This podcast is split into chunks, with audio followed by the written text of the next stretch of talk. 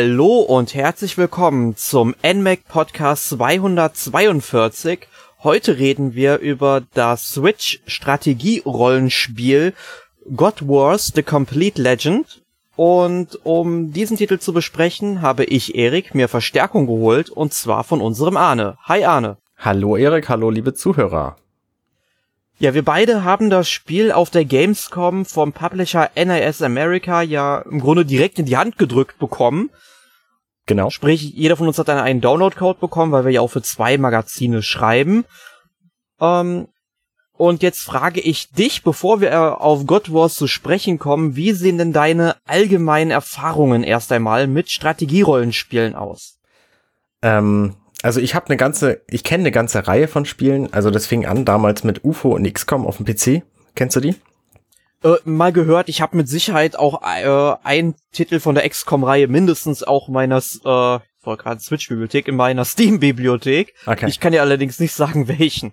Nee, die sind so von Anfang der 90er Jahre oder so. Und die, die haben mehr oder minder dieses Genre eingeführt, so, so ähm, isometrische Strategie, Rollenspielgeschichten, wo du quasi deine Einheiten auf einem begrenzten Schlachtfeld hast und ähm, die dann rundenbasiert durch die Gegend schiebst. Also es hat was von Schach. Und die habe ich so ein bisschen gespielt. Dann habe ich ähm, Fire Emblem mehrere Teile angespielt und habe Mario Rabbits durchgespielt, die ja alle mehr oder minder in diese Schiene äh, gehen. Wobei die extreme taktische und strategische Unterschiede haben, diese Spiele. Ja, auf jeden Fall. Also es gibt da massenweise Strategierollenspiele da draußen, also vor allem auch aus dem japanischen Raum, da gibt's eine ganze Menge. Und die legen halt alle unterschiedliche Schwerpunkte.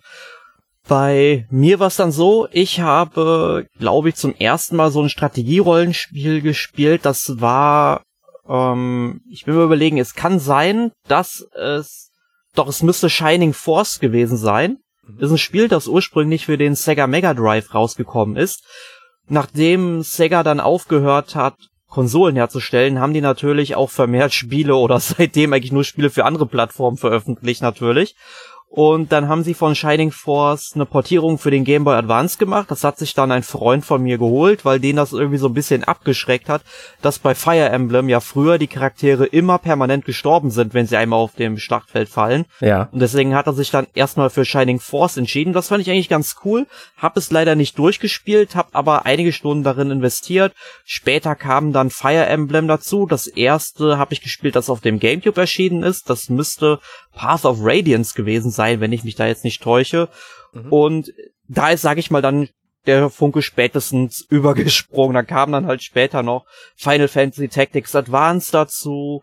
Dann habe ich auch noch andere Titel von ähm, ja ähm, anderen Publishern dann auch gespielt. Zum Beispiel von Atlus kam vor ein paar Jahren ähm, Stellar Glow raus. Das ist eigentlich auch ein ziemlich nettes Spiel.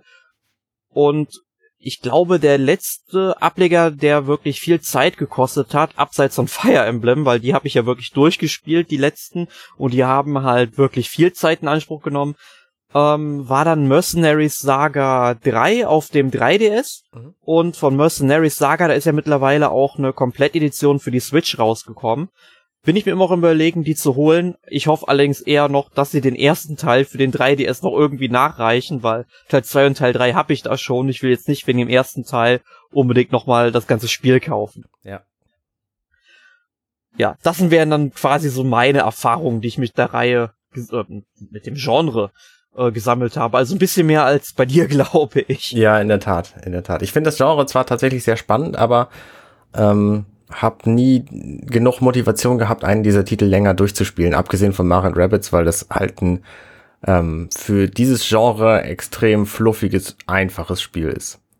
Und eigentlich ist es ja schachähnlich ähm, ziemlich ziemlich komplex das ganze Ding. Deswegen habe ich auch bei Fire Emblem irgendwie nicht mehr nicht mehr begriffen nach einer Zeit, was ich eigentlich machen sollte. Ähm, und habe das auch bei diesem Spiel ähm, musste ich mich da tatsächlich sehr reinfinden, wie das nun funktioniert.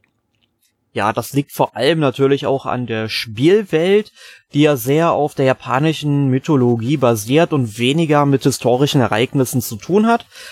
Also die Spielwelt, die ist ja im Grunde Japan nachempfunden, sag ich mal. Wir befinden uns im Fantasy-Reich Misoho, ähm, das eben ähm, die Fraktion ist, für aus der man, sag ich mal, stammt oder für die man Nee, im Grunde, es tut mir quasi äh, leid. Also Miso ist das komplette Land. Man selbst stammt aus der Fraktion Fuji. Also man erkennt schon Fuji, Fuji-san aus Japan, der Berg in der Nähe von Tokio, den man wohl also von Tokio aus sehen kann. Mhm. Ähm, so ist dann unsere Fraktion genannt und die steht dann eben, sag ich mal, im Clinch mit den Fraktionen Hyuga und Izumo, die dann später ja noch dazukommen. Und da gibt's dann natürlich noch alle möglichen Feinde, die einem über den Weg laufen. Und überall und an allen Ecken und Enden trifft man dann auch auf verschiedene Figuren aus der japanischen Mythologie, zum Beispiel Momotaro.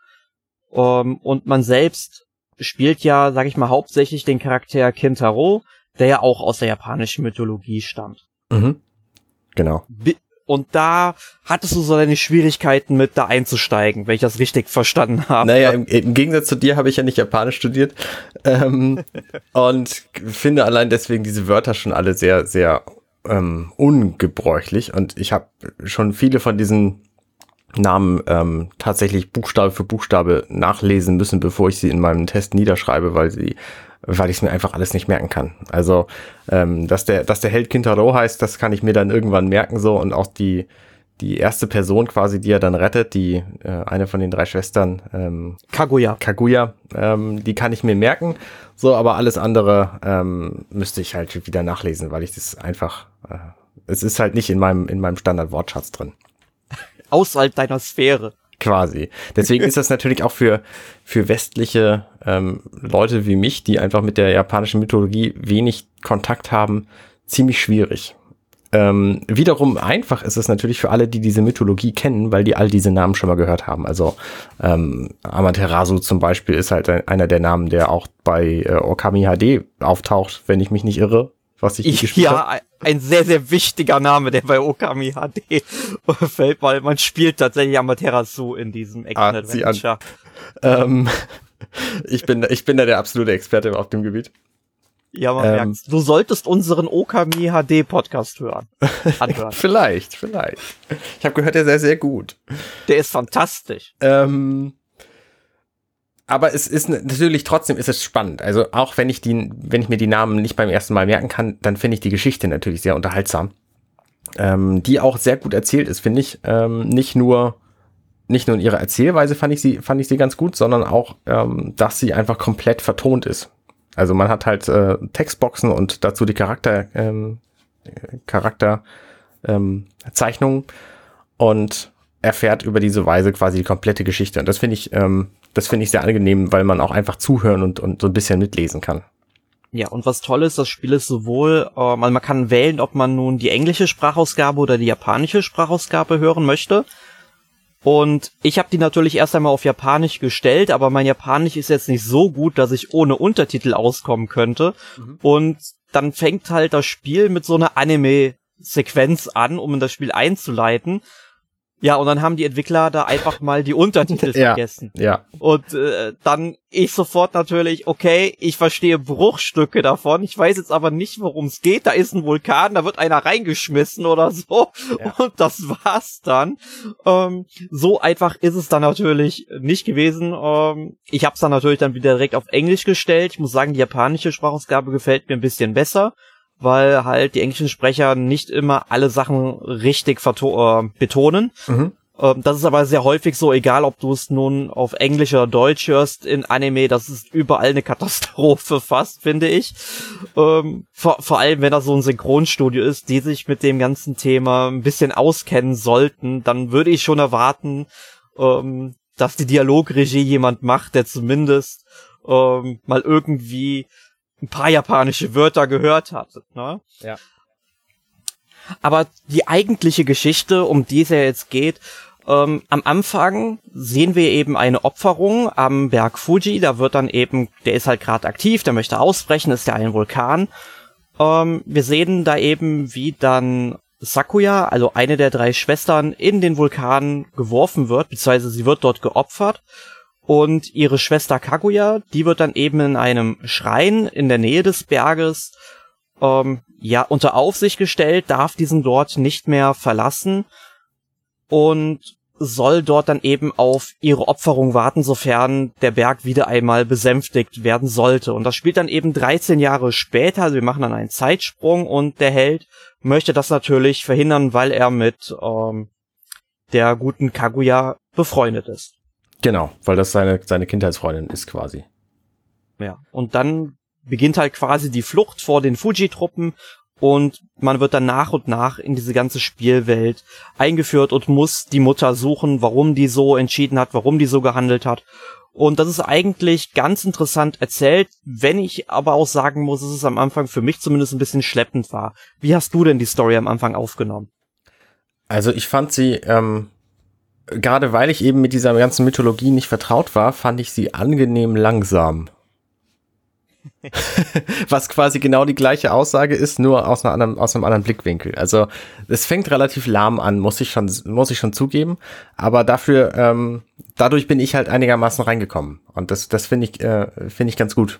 Also ähm, der erste Kampf beginnt halt quasi damit, dass man, ähm, dass man Kaguya rettet und wird halt so, so ganz langsam auch in dieses Spielprinzip überhaupt eingeführt, ähm, indem man auch die ganzen taktischen Elemente, aber auf das Gameplay kommen wir vielleicht später zu sprechen, ähm, die kriegt man halt alle nach und nach beigebracht, die ganzen taktischen Elemente. Ähm, und die Story, die, ja, ja, schleppen, man kann es schleppen tatsächlich nennen, ähm, gerade deswegen, weil natürlich am Anfang auch relativ viele von den, von den taktischen Möglichkeiten zu lesen sind, ähm, vergeht natürlich zwischen den Storyteilen auch insgesamt viel Zeit. Das heißt, bis man dann in der Story mal einen, einen relevanten Plotteil erreicht hat, ähm, vergehen schon einige Stunden. Ja. Aber es gibt halt in diesem Spiel natürlich, weil es ja so komplex ist, äh, viel zu tun. Also unterteilt wird das Spiel ja dann auch in verschiedene Abschnitte. Also man reist halt eben über eine Oberwelt von einem Ort zum anderen. Unterwegs kann dann eben ein neues Gefecht starten oder man landet dann auf einmal in irgendeinem Dorf oder in einem Laden, wo man sich dann eben neue Sachen kaufen kann. Mhm. Weil ich glaube, man zahlt dort mit äh, Blättern, also Leaves hieß ja. es ja, glaube ich. Ja, genau. Spiel fand ich ganz ulkig eigentlich. Man hätte es eigentlich auch Ryo, also diese alte japanische Währung nennen können, aber gut, wir zahlen dann eben mit Blättern. Mhm. Die sind dann vielleicht vergoldet, ich weiß es nicht. ähm, ja, und da kann man sich dann eben ausrüsten und in den Schreien kann man noch zusätzliche Aufträge annehmen und in den Dörfern oder an verschiedenen Orten, wo die Gruppe dann eben Rasten macht, werden dann einfach nur Gespräche geführt. Genau. Hier ist halt ein ganz deutlicher Unterschied im, im Gameplay zu merken zwischen diesem Spiel und einem Mario Rabbits zum Beispiel, weil bei Mario Rabbits ähm, da wird dir relativ schnell klar gemacht, dass du dich, dass du deine Waffen aufrüsten solltest, um besser voranzukommen. Und das erzählt dir in diesem Spiel im Grunde keiner. Also du, du kriegst zwar zu hören, ja, du kannst übrigens Berufe wählen und du kannst auch deine Sachen wechseln und so. Ähm, aber wenn du das einfach ignorierst und nicht machst, dann hast du halt irgendwann keine Chance mehr. Und das stellst du dann fest in dem Moment, wo du dein ganzes Inventar voll hast mit Kram, der deine Charaktere besser machen würde und deine Charaktere verlieren in jedem Kampf. Und äh, das macht halt diesen Rollenspielaspekt aus.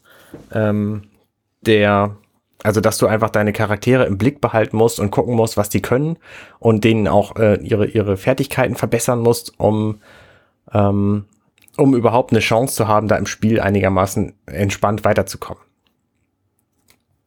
Ja, da muss ich aber sagen, äh, wo du Mario und Rabbits erwähnst, ich habe da relativ spät erst ähm, bemerkt, dass ich ja nicht nur zum Beispiel Marios Fähigkeiten verbessern kann, sondern halt auch die der anderen Gruppenmitglieder. Ich oh. habe das einfach in dem Men Menübildschirm einfach nicht gecheckt, dass ich da die Sachen auch verbessern kann. Okay. Und die und ich habe mich halt gewundert, warum ist das so unglaublich schwer, so Aha. relativ früh. Das hätte ich mir da nicht vorstellen können. Und dann habe ich es gemacht und dann ging das auf einmal, hat das richtig geflutscht, ja. Ja. Und also man muss das wirklich beachten, also egal bei jedem Strategierollenspiel, das man spielt, ähm, dass die Gruppe schon einigermaßen gut ausgestattet ist. Also eine Zeit lang kann das natürlich gut gehen, aber danach steht man dann irgendwie wie der Ochs vom Berg und weiß nicht, wie man hochkommen soll. Genau. Und es gibt halt anders als bei bei, ich sag mal, modernen Rollenspielen gibt's auch nicht einen, hey, du hast übrigens ein Level-Up, hier willst du nicht folgende Fähigkeiten verbessern, Knopf, sondern du musst halt wirklich ähm, zwischendurch in den Kämpfen wird gesagt, ey, übrigens, du hast jetzt ein neues Level gekriegt und dann musst du anschließend in den Menüs suchen, wo du dann deine Skills verbesserst. Und das, ähm, es ist schon ein bisschen holprig so, aber es ist halt auch ein Rollenspiel. Also es ist schon eine sehr verschachtelte Menüstruktur da drin, das muss ich zugeben. Also da habe ich am Anfang auch ein bisschen Zeit gebraucht, bis ich überall gesehen habe, hey, wie komme ich jetzt hier hin, wie komme ich dahin? Aber ich muss sagen, ich finde es sehr interessant, dass äh, ein Charakter in diesem Spiel gleich drei Berufe ausüben kann.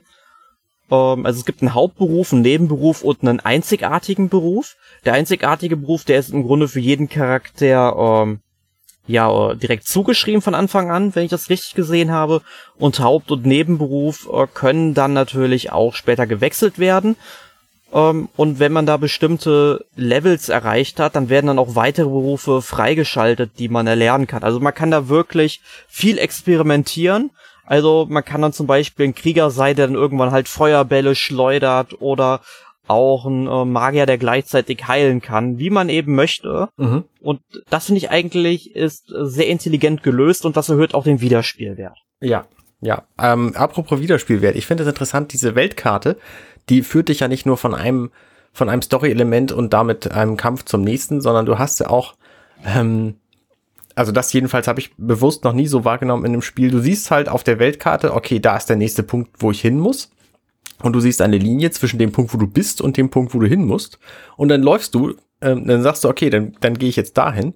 Und auf dem Weg wirst du aber aufgehalten und dann erscheint da plötzlich ein neuer Punkt. Und das finde ich ziemlich cool gemacht, ähm, dass du nicht einfach weißt, okay, jetzt kommt der nächste Kampf so und dann bist du bei, bei diesem Dorf und da musst du dann was machen, sondern du wirst einfach zwischendurch aufgehalten und hast dann plötzlich ein neues Story-Element und einen neuen Kampf. Und das finde ich ganz, ganz cool gelöst. Also es gibt ein paar Überraschungen und Wendungen in God Wars. Genau.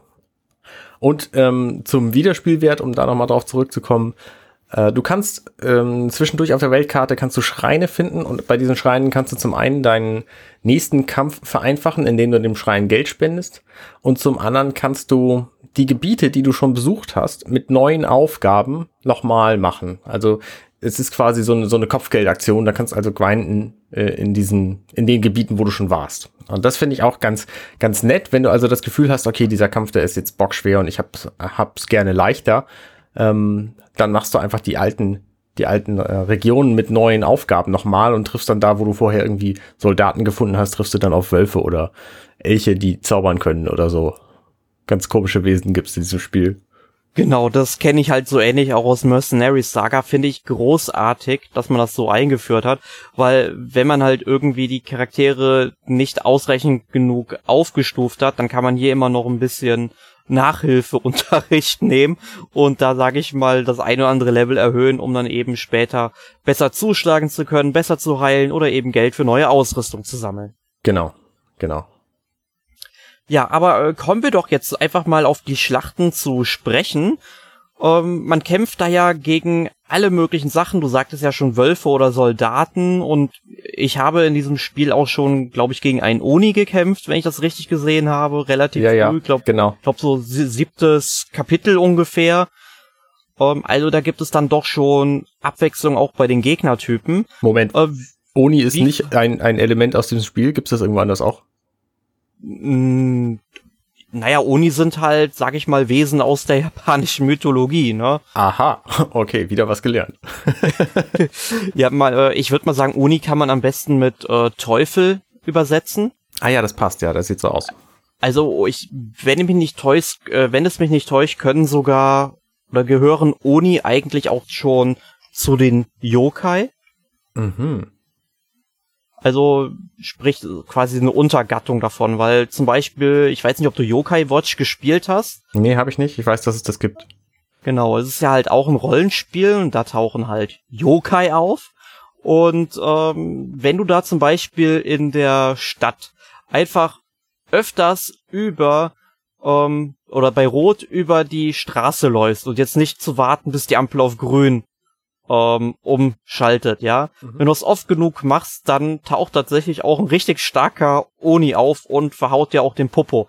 Das ist schon, schon ganz äh, äh, nett, weil gegen den hast du zumindest am Anfang des Spiels keine Chance und ich habe ihn, glaube ich, auch am Ende von Yokai Watch noch, also vom ersten Teil nicht wirklich hinbekommen. Beim zweiten bin ich ja immer noch dran seit ja fast anderthalb Jahren jetzt. Mhm.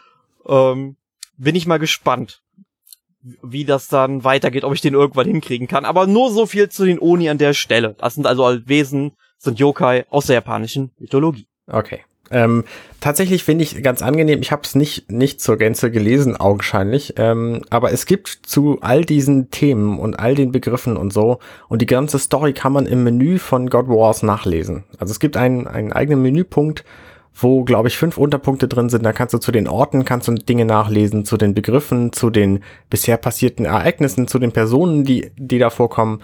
Also wenn du zu irgendwas Fragen hast, die werden dir beantwortet. Das finde ich sehr angenehm.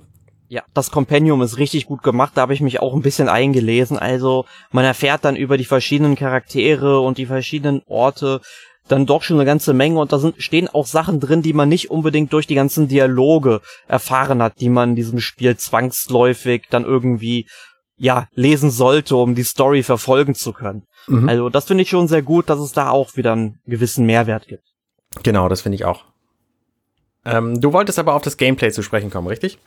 Ganz genau. Also wir haben ja schon mehrmals drüber gesprochen, dass es eben ein Strategierollenspiel ist. Am Anfang einer Schlacht positioniert man dann eben seine Kämpfer am Anfang des Schlachtfelds in, in einem ja vordefinierten Bereich. Da kann man sich dann aussuchen, wo man die hinstellen möchte. Am besten eben starke Einheiten nach vorne und Fernkämpfer nach hinten. Wobei sich das, sag ich mal, im Verlauf der Schlacht sowieso ein bisschen auflockert, weil die äh, Gruppe sich dann teilweise auch ein bisschen anders verteilen oder positionieren muss, um sich eben auf die Situation, die sich ja auch verändern kann, dann eben einstellen muss. Ja, es geht ja noch weiter. Also es gibt ja auch Schlachtfelder, wo du quasi nicht am, an einem Ende des Schlachtfeldes positioniert wirst, sondern du hast halt ein bisschen Platz hinter dir und dann positionierst du deine Einheiten und plötzlich kommen von überall Gegner. Ähm, also es ist nicht immer ganz einfach, die Einheiten zu positionieren. Ja, und äh, es ist jetzt nicht so, dass man wie zum Beispiel in Fire Emblem dann erstmal alle seine Charaktere über das Schlachtfeld zieht. Das Schlachtfeld ist so, ja, quadratisch rasterförmig oder Schachbrettartig meinetwegen auch, ähm, eben angelegt.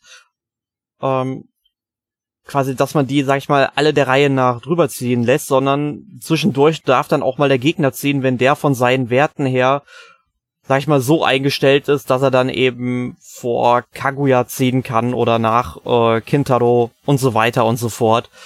Und das ist zwar eine, äh, einerseits finde ich das richtig gut, weil ich das am fairsten gelöst finde eigentlich. Mhm. Problematisch ist da für mich eigentlich nur, dass die meisten Gegnertypen eigentlich dann, dann doch schon gleich aussehen. Also du hast dann zum Beispiel einmal den Soldaten, du hast einmal den Wolf, etc. pp. Ähm, und dann tauchen da eben in dieser Schlacht fünf Soldaten auf, die alle gleich aussehen und die haben auch alle das gleiche Charakterporträt. Mhm. Und du siehst dann eben oben rechts ja, wann die nächsten Charaktere äh, angreifen. Du weißt jetzt aber nicht, welcher deiner Gegner jetzt dich als nächstes tatsächlich attackiert. Das ist richtig. Das ist ein bisschen, ist ein bisschen blöd, wenn jetzt irgendwie ein Soldat vor dir steht und dein Charakter müsste halt zwingend geheilt werden, bevor er ins Jenseits katapultiert wird. Ähm, und dann äh, heilst du den und dann ist es halt so, dass dann tatsächlich irgendwie ein ganz anderer Soldat jetzt erstmal ziehen durfte. Ja, du hättest in der Zeit irgendwie den Charakter schon mal ausschalten können. Ja. Ja, theoretisch. Und das finde ich ist ein bisschen unschön gelöst. Das stimmt, das stimmt. Ich habe auch keine Option gefunden, quasi die Aktionen deines Charakters zurückzustellen, um später zu agieren. Also es ist häufig bei meinen Schlachten der Fall, dass meine Heiler zuerst agieren dürfen und einfach nichts Sinnvolles machen können. Ähm, und dann eben die anderen angreifen und dann meine, meine äh, starken äh, Kämpfer angreifen können, die dann natürlich einen Schaden haben und dann geheilt werden müssten, in dieser Runde auch geheilt werden könnten, wenn nicht die Heiler schon vorher dran gewesen wären und einfach nichts hätten machen können. Und das ist ein bisschen schade an diesem Spiel. Ja, also das ist nicht wirklich zu Ende gedacht gewesen, muss man sagen. Und ich finde es halt schade, weil es ja eine Portierung von PlayStation 4 und PlayStation Vita ist. Das Spiel ist ja 2017 schon mal erschienen. Mhm. Dass, dass solche Sachen dann sicherlich schon in früheren Reviews irgendwie mal aufgetaucht sind, wenn die Entwickler es tatsächlich selbst nicht bemerkt haben, was ich jetzt mal nicht glaube aber dass man sowas nicht zumindest bei den Versionen per Patch nachgebessert hätte und dann direkt in die Switch-Version übernommen hat. Zum Beispiel ist es genauso wie mit diesen fehlenden Untertiteln, von denen ich dir vorhin ja, erzählt habe. Ja. Das war in der PlayStation 4 und PlayStation Vita Version damals ganz genauso. Ja. Und das ist ein bisschen schade, dass die sich, sag ich mal, auf ihren Lorbeeren ausruhen, auf die Sachen, die sie gut gemacht haben, aber die Defizite einfach nicht, sag ich mal, uh, ja, verbessert haben, ne? Oder ausgebessert haben. Ja, Es gibt zum Beispiel auch das, die Option, deine Charaktere ähm, nicht selber zu führen, sondern von einem von einer KI führen zu lassen. Und da gibt's diverse Möglichkeiten, was du einstellen kannst, was der Charakter machen soll. Ähm, zum Beispiel, er soll in, also es gibt drei verschiedene Entfernungsstufen zum Gegner, nämlich ähm, Front, Mittel und, und ähm, Hintergrund. Und dann gibt's verschiedene Funktionen jeweils in diesen ähm, Positionen, die die Figuren machen könnten, also irgendwie angreifen oder die Gegner auf sich ziehen oder äh, im Hintergrund heilen oder so. Aber das funktioniert halt auch nicht so richtig gut. Und wenn man das einmal angeschaltet hat, dann ist es extrem schwer, diesen Modus wieder zu verlassen, weil den, man, man muss den nämlich pro Charakter ausschalten und du musst quasi in dem Moment, bevor der Charakter automatisch agiert, ohne dass du, dass du irgendwie gefragt wirst, ähm, musst du mit X seine Optionen, also seine Aktionen anhalten und kannst es dann wieder ausstellen. Und das ist halt so ein bisschen, so ein bisschen fragwürdig, weil du halt, ähm, wenn du das einmal angemacht hast, dann ähm, passieren drei Runden, bevor du begriffen hast, ähm, dass du das irgendwie wieder ausmachen kannst und dass du genau in dem Moment dann treffen musst, um das dann wieder auszuschalten oder die KI-Variante zu ändern. Und von daher, also, das ist halt auch wieder so ein Feature, was ganz, ganz nett ist im Grunde, aber halt auch nicht bis zu Ende gedacht. Ist das denn, läuft das denn im Grunde, sag ich mal, eine Runde, bis mal alle Charaktere angegriffen haben, wie man das zum Beispiel auch so von Autokämpfen aus alten 16-Bit-Rollenspielen kennt, wie Breath of Fire zum Beispiel? Oder nee, es, läuft, es läuft tatsächlich durchgängig. Das heißt, du kannst alle deine okay. Charaktere auf AI stellen und dann hast du am Ende gewonnen oder verloren. Okay, naja, das ist halt nicht unbedingt so Sinn der Sache. Hätte man vielleicht ein bisschen besser lösen können. Zumindest, sage ich mal, eine Auswahlmöglichkeit, ähm, Autocharakter dieser Charakter, äh, Auto, ähm, Angriff dieser Charakter oder Auto-Angriff alle Charaktere. Das kannst du machen. Also wie gesagt, du kannst es pro Charakter, kannst du ihm ein AI-Profil geben und kannst sagen, dieser Charakter bitte im Hintergrund halten und die anderen heilen, dieser bitte nach vorne und angreifen. Und dann machen die das halt auch, aber eben nicht immer. Und die machen halt auch manchmal dumme Sachen, weil die Positionierung der Figuren in diesem Spiel natürlich sehr wichtig ist und nicht nur die, die, der Punkt, wo sie auf der Karte stehen, sondern auch in welche Richtung sie gucken. Und das kriegt halt die AI überhaupt nicht hin. Und das ist schon ziemlich schade, weil dadurch deine Charaktere viel mehr Schaden nehmen, als sie eigentlich müssten, wenn du sie selber gesteuert hast. Nur selber steuern dauert halt viel länger und du willst es möglicherweise nicht, weil das einfach ein bisschen, ein bisschen sich wiederholend ist, wenn du einfach mit dem, mit dem Heiler-Charakter im Grunde nichts anderes macht, als zu heilen. Nur wenn du den dann auf Auto stellst und sagst, bleib bitte im Hintergrund und heil nur, dann rennt er nach vorne und greift irgendwen an. Und das ist halt so ein bisschen bescheuert ja, also halten wir mal fest, lieber manuell spielen, anstatt sich auszuruhen. Genau, genau. Gut. Aber ich muss dir halt zustimmen, dass es halt dann doch ein bisschen was dauert, bis man manche Züge eben ausgeführt hat. Und auch da finde ich, läuft das Spiel so ein bisschen träge. Also da kenne ich andere Strategierollenspiele, wo das alles wesentlich schneller funktioniert. Ich meine, klar, Fire Emblem oder Mercenary Saga, die sind halt alle auch noch so ein bisschen ja zum Teil eben noch in dieser Retro-Spur drin, wie es halt früher war. Und God Wars versucht halt mit so einer, ja, sag ich mal, frischeren Optik dann doch schon ein bisschen weiter zu gehen. Nur hier, auch hier muss man sagen, ich finde das Spiel sieht halt teilweise so aus, als ob es noch für die Wii entwickelt worden wäre, ähm, anstatt jetzt für eine ähm, PlayStation 4 oder Switch. Ja, stört mich jetzt nicht. Also die Optik ist so, so ein bisschen zweckmäßig. Ne? Es sind halt so Chibi-Charaktere, die relativ niedrig polygonal daherkommen. Und mit wenig Animation, das muss man auch noch sagen. Ja, richtig, richtig. Ähm, aber das ist letztlich ja für das Spiel egal. Also die, die ich finde es halt niedlich und es ist irgendwie zweckmäßig, diese Grafik. Das, also für mich reicht's aus. Ja. Na gut, also ich fand's halt ein bisschen träge, aber ähm, aber ich habe da ja auch ein paar andere Spiele noch mehr gespielt. Vielleicht liegt das auch daran, dass ich von woanders irgendwie einen mhm. besseren Komfort kenne. Ich weiß es nicht.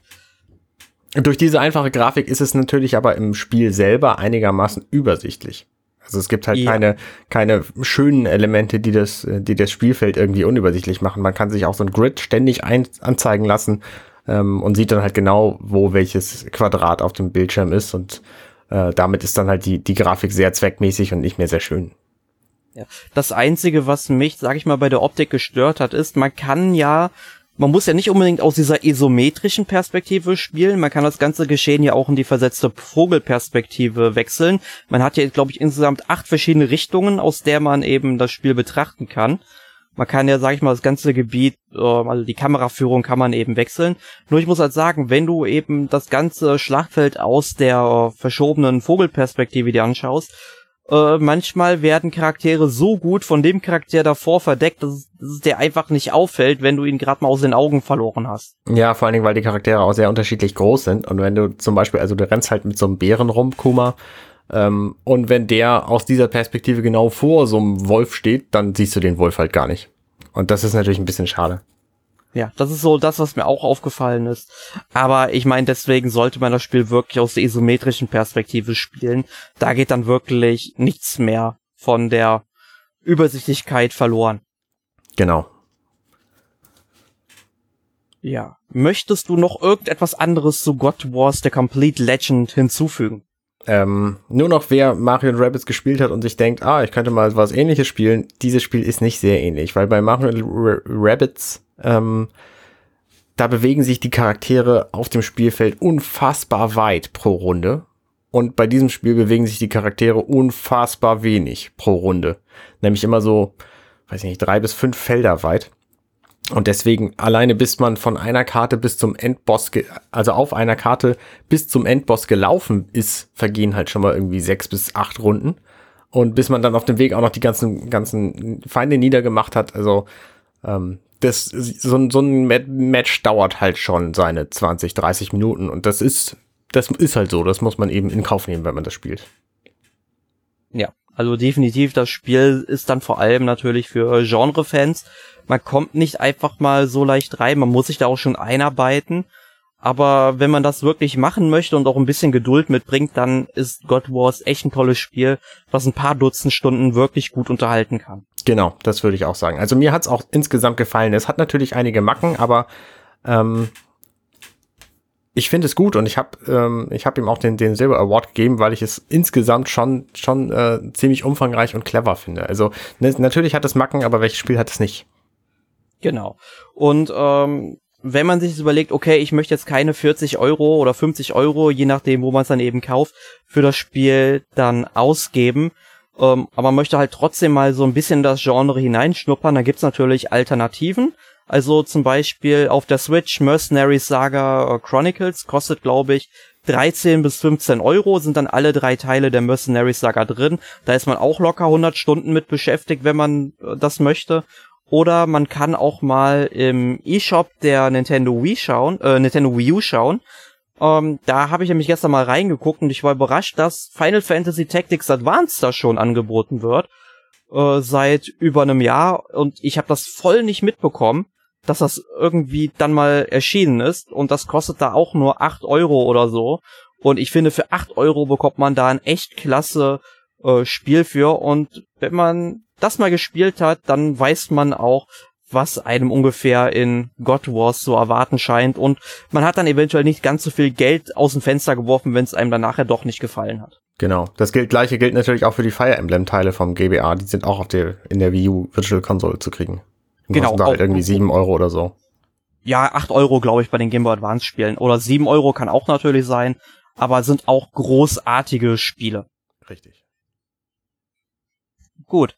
Ähm, ja, ich denke mal, damit hätten wir auch schon unser Fazit abgeschlossen. Also God Wars ist definitiv eine Empfehlung wert, wenn man eben auf dieses Genre steht oder, genau. oder sich einarbeiten möchte. Kommen wir nun aber mal weg von God Wars hin zu anderen Spielen. Was hast du denn letzte Woche gespielt, Arne? Oha, Moment, ich habe mich überhaupt nicht vorbereitet. Was habe ich denn gespielt? Ein Mann, der sich nicht auf den Podcast vorbereitet hat. Äh, äh, diese Frage, die, die, die haben wir die schon einmal gestellt in diesem Podcast.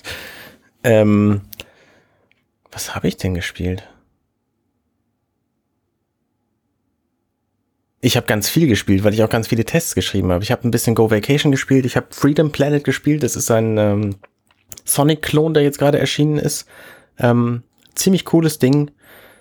Dann habe ich noch gespielt. Boah, ich, mein Kopf ist gerade voller God Wars, ich weiß es nicht. Also das habe ich auf jeden Fall auch gespielt. Ähm, mir fällt nicht mehr ein. Dann war deine Woche Voll. nicht so berauschend anscheinend, was Spiele angeht irgendwie. Ja. Ja, nee, weiß ich nicht, fällt mir gerade nicht mehr viel ein. Ja, aber mir fällt das zum Glück noch ein. Sehr gut. Ja, also ich habe, glaube ich, am Anfang der Woche noch ein bisschen Okami gespielt. Ähm, bin jetzt auf einer bestimmten Insel gelandet, über die ich jetzt gar nicht so viel ähm, erzählen möchte, weil das könnte dann schon ein Spoiler sein. Ähm, aber gefällt mir immer noch und bin gespannt, wie viele Stunden das Spiel jetzt insgesamt noch gehen wird. Ich nähere mich halt, glaube ich, auch so langsam dem Ende, aber äh, wer Okami schon mal gespielt hat, der weiß, dass man glaubt, an einer Stelle schon am Ende zu sein und das Spiel dann auf einmal nochmal 20 Stunden geht. Ich kann mir gut vorstellen, dass ich jetzt nochmal vor so einer ähm, Entscheidung bin, dass es dann nochmal weitergeht, weil ich glaube, an einer bestimmten Stelle könnte ich nochmal weiter. Ich bin mir nicht so ganz sicher. Muss ich mal schauen. Mhm. Dann habe ich weiter gespielt. Darf ich eine Frage äh, zu Okami stellen? Ja, natürlich. Wie weit hat sich, wie weit hält sich denn dieses Spiel an die, die japanische Mythologie? Da gibt es auch wieder eine ganze Menge, was da eben äh, ja, sag ich mal, vorkommt. Also zum Beispiel, du spielst natürlich die Sonnengöttin Amaterasu. Du spielst, sag ich mal, auch nicht wirklich in Japan. Das ist auch mal wieder ein Fantasy-Reich. Mhm. Es heißt dann einfach Nippon, was halt übersetzt auch Japan bedeutet, aber äh, es ist halt wirklich nicht das Japan, wie wir es kennen. Ähm, und du triffst halt auf alle möglichen Charaktere aus der ähm, japanische Mythologie. Also sprich zum Beispiel, Amaterasu wird halt in ihrer Wolfsgestalt begleitet von diesem kleinen Däumling Issun, der auch so aus so einem japanischen Märchen stammt, von so einem Ehepaar, was sich halt gerne Kinder gewünscht hat und dann eben äh, diesen kleinen Issun bekommen hat, der irgendwie nur drei Zentimeter groß ist und der hüpft ihr dann quasi immer auf der Schnauze rum und weist sie dann auf alles Sinn. Das finde ich auch mal ganz putzig. Und es laufen dann natürlich auch verschiedene Charaktere durch diese Spielwelt, wie zum Beispiel ähm, Momotaro, dem man bei einem Quest helfen kann. Oder ich bin zum Beispiel mal auf den Mönch Benkei gestoßen, bei dem es halt nicht ganz klar ist, ob der wirklich existiert hat. Also es gibt zum Beispiel auch ein No-Stück, Funa Benkei, kann ich total empfehlen. Ich habe eine ganze Hausarbeit darüber geschrieben. Ähm, und ähm, der hat ja seinem Herrn Yoshitsune damals ähm, angeblich bis zu seinem letzten Atemzug geholfen, ihn zu verteidigen, weil der wurde ja von seinem Bruder umgebracht, was oder äh, beziehungsweise von dessen Truppen, ähm, weil er gedacht hat, dass halt sein Bruder Yoshitsune dann halt eventuell auch, sag ich mal, Bedürfnisse hat, den Thron des Shogun zu besteigen, was ja äh, man weiß ja nicht, ob es jetzt, ob er diese Bedürfnisse hat oder diese Absichten hatte, keine Ahnung, aber er wurde definitiv dann halt umgebracht und diesen Fürst Benke, den hat, den trifft man zum Beispiel dann auch in der Hauptstadt Sean in Okami und man kann dort mit ihm zusammen angeln, was ich auch ganz nett finde. Ja. Also, es ist eigentlich schon ganz cool, welche Leute man da alles trifft. Und welche Geschichten da eben verarbeitet sind. Okay. Aber ich kann dir Okami sehr empfehlen. Es ist eine fantastische ja, sag ich mal, eine fantastische Inspiration von The Legend of Zelda. Okay. Das kann man sagen. Und The Legend of Zelda ist jetzt auch ein gutes Stichwort, denn ich habe A Link to the Past weitergespielt. Uh. Bin jetzt tatsächlich im letzten Dungeon sozusagen, sprich in äh, Ganon's Storm. Mhm. Und ähm, habe dort tatsächlich das erste Mal im Spiel den Game Over Bildschirm gesehen, weil ich dann doch meine äh, Feenkapazität unterschätzt habe. Äh, ist mir aber tatsächlich ewig nicht mehr passiert, dass ich in einem Zelda den Game Over Bildschirm gesehen habe, weil in der Regel habe ich halt Feen dabei, ja. die mich halt wiederbeleben. Aber das hat hier in dem Falle nicht ganz ausgereicht naja, jetzt habe ich mir die Flaschen wieder voller Feen gehauen, aber hab dann aufgehört und werde es dann nächste Woche sicherlich weiterspielen, denn mir fehlen noch zwei Herzteile. Ich muss mal gucken, wo ich die noch finde und halt eine Flasche fehlt mir noch. Dann habe ich halt auch das Inventar komplett voll. Hast du die unter der Brücke? Ja, die habe ich. Den habe ich. Okay. Ja, die Flasche habe ich und dann habe ich, da habe ich die Flasche vom Händler ja. und die, die man halt äh, im ähm, Dorf dann noch bekommt. Ich bin gerade überlegen, ich weiß, ich hatte auf jeden Fall mal alle vier Flaschen. Ich weiß aber nicht mehr, wo es die vierte gab tatsächlich. Fällt mir gerade auch nicht ein. Weil die vierte, das ist irgendwie, man kriegt die und ich, ich weiß es zwar noch, dass ich die hatte, aber ich weiß nicht mehr wie. Es ist unglaublich, ne? Und ich wusste zum Beispiel auch gar nicht mehr, dass es in diesem Spiel diesen, ähm, ich weiß gar nicht, wie hieß er? Ich glaube, Burner-Stab hieß er, glaube ich, in der Ja. deutschen Version. Ja. Ich, äh, ich spiele ja momentan auf Englisch auf dem SNES Mini, da heißt es dann Bur äh, Kane of Burner oder sowas. Ja. Ähm, ich wusste gar nicht mehr, dass es diesen Stab in diesem Spiel gibt. das war auch total weg. Ich dachte, da gäbe es jetzt noch mal irgendwie ein Herzteil und dann gab's halt, okay, den Stab und ja, okay. Ja. Der macht so Ja. Klötze, ne? Nee, nee, äh, der Burner-Stab, der äh, baut um dich herum so eine ähm, Schutzbarriere auf. der ist das, richtig. Der, der, der, der die Klötze macht, ist der Somaria-Stab. Den brauchst du ja auch in dem äh, Schildkrötenfelsen, ja, um die ganzen Quests zu lösen. ja. Ah, ist lange her, dass ich's gespielt habe. Ja, das war auch bei mir lange her, wo ich das letzte Mal gespielt habe. Deswegen hatte ich einfach vor ein paar ähm, Wochen einfach noch mal Bock dazu bekommen, weil jetzt, ich glaube, ich habe es ungefähr vor 20 Jahren oder zwar nee, vor 21 Jahren mit, oder?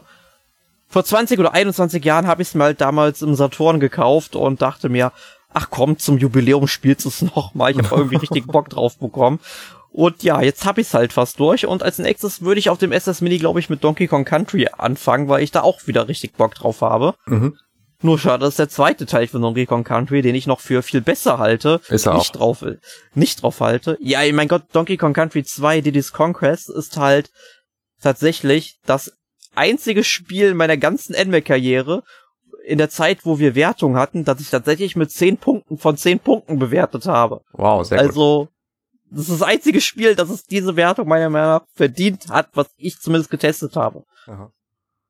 Ja, und ähm, ja, neben A Link to the Past habe ich jetzt noch, stimmt, ich habe jetzt mal wieder auf der PlayStation 4 ähm, God of War gespielt, also sprich von der japanischen Mythologie in die nordische Mythologie rein.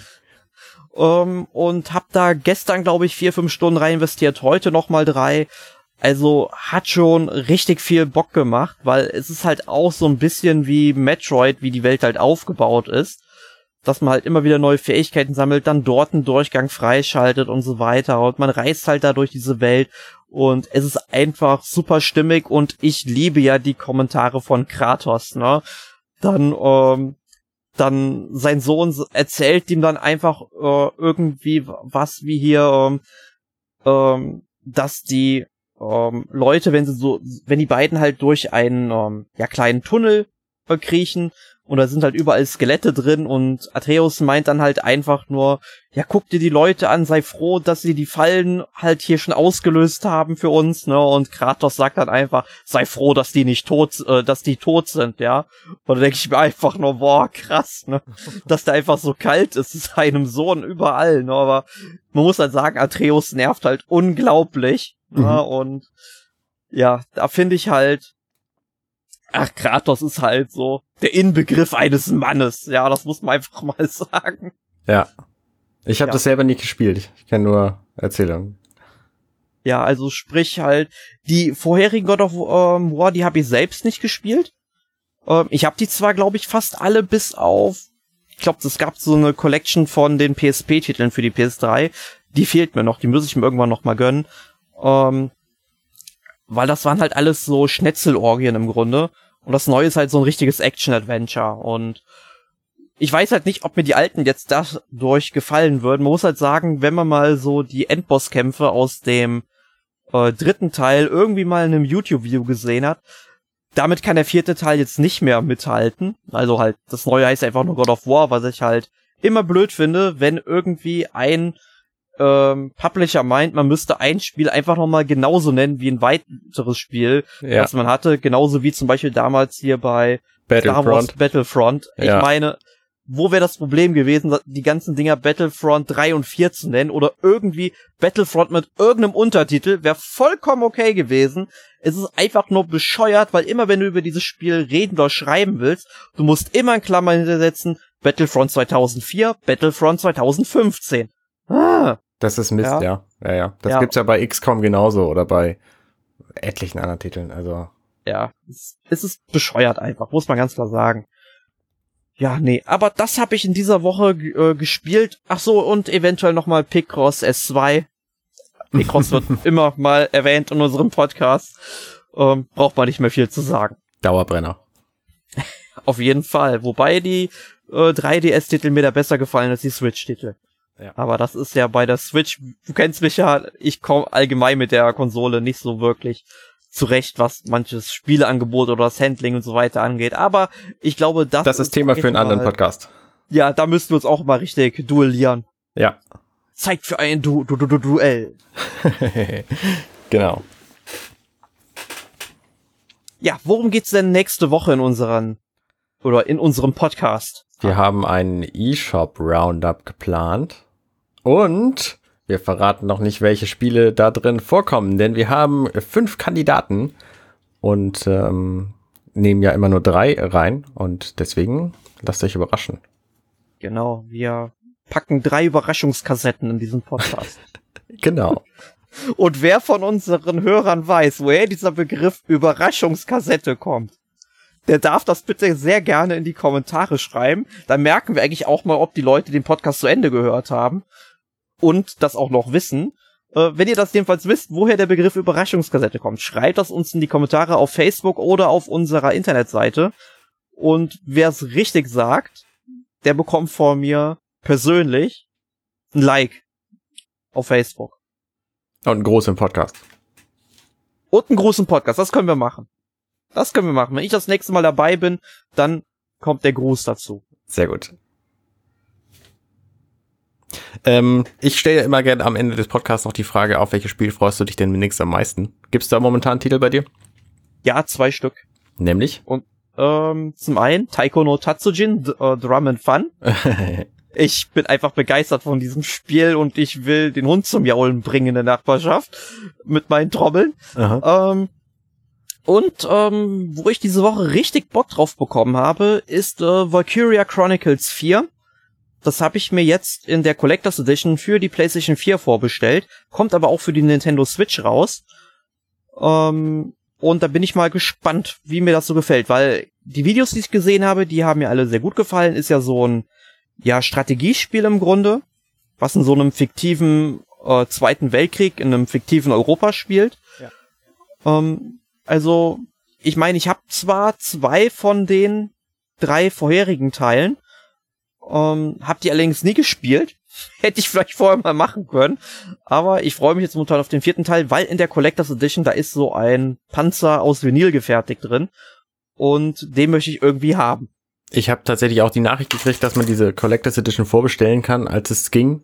Ähm, und habe gedacht, was ist denn das für ein Spiel? Und dann habe ich das äh, nicht mal in Betracht gezogen, das vorzubestellen, weil mich dieses ganze Setting überhaupt nicht reizt ich finde das einfach optisch so, erstmal optisch finde ich es halt richtig cool und ich muss halt sagen, dass, sag ich mal, der Zweite Weltkrieg ähm, oder die ganze Zeit des Nationalsozialismus in Deutschlands finde ich, sag ich mal, unter historischen Gesichtspunkten total interessant. Also das ist auch mein Lieblingsthema immer Geschichte gewesen der Schule tatsächlich, wo viele immer dann immer sich so ausgekotzt haben, boah, nicht schon wieder Hitler, ich habe da voll fast gejubelt, ne? Was jetzt nicht irgendwie meine politische Einstellung widerspiegeln soll, aber ich finde halt, sag ich mal, diesen ganzen Zeitabschnitt halt total interessant, wobei ich halt sagen muss, dass mir die ganze deutsche Geschichte zwischen 1871 und 1945, äh, dass mich die total interessiert. Also alles, was so in der Zeit kommt, äh, damit hast du mich eigentlich direkt gefangen. Ne? Es wird ja irgendwann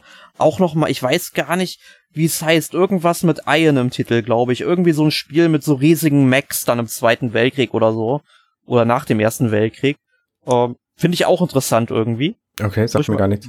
Ich weiß gerade auch nicht, wie es heißt. Es kommt, glaube ich, von irgendeinem polnischen oder tschechischen Entwickler. Ähm, Boah, gut. Ja. Naja, das wären jedenfalls diese beiden Spiele, auf die ich mich freue. Auf was freust du dich denn noch, Arne? Ähm, ich freue mich tatsächlich auf einen Titel besonders, weil das ein Spiel ist, was ich schon lange, lange spielen wollte. Am 13. September kommt nämlich Senran Kaguga Reflections, wo man äh, Anime-Frauen die Beine massieren kann. Nein, Quatsch. Ähm, sondern ich freue mich auf Bastion. Das kommt am 13. September raus. Kennst du das Spiel? Ähm, ja, ich habe ich hab es auf Steam, aber ich habe es nie gespielt. Ich habe es tatsächlich angespielt und bin aber kein PC-Spieler und habe das deswegen wieder, ge wieder gelassen. Ähm, Im Grunde ist es so ein, ja, also du läufst halt in so einer isometrischen Welt rum mit einem, mit einem Typen, das hat so, so leichte Diablo, ähm, Anleihen. Ähm, also du läufst halt rum und sammelst Kram ein.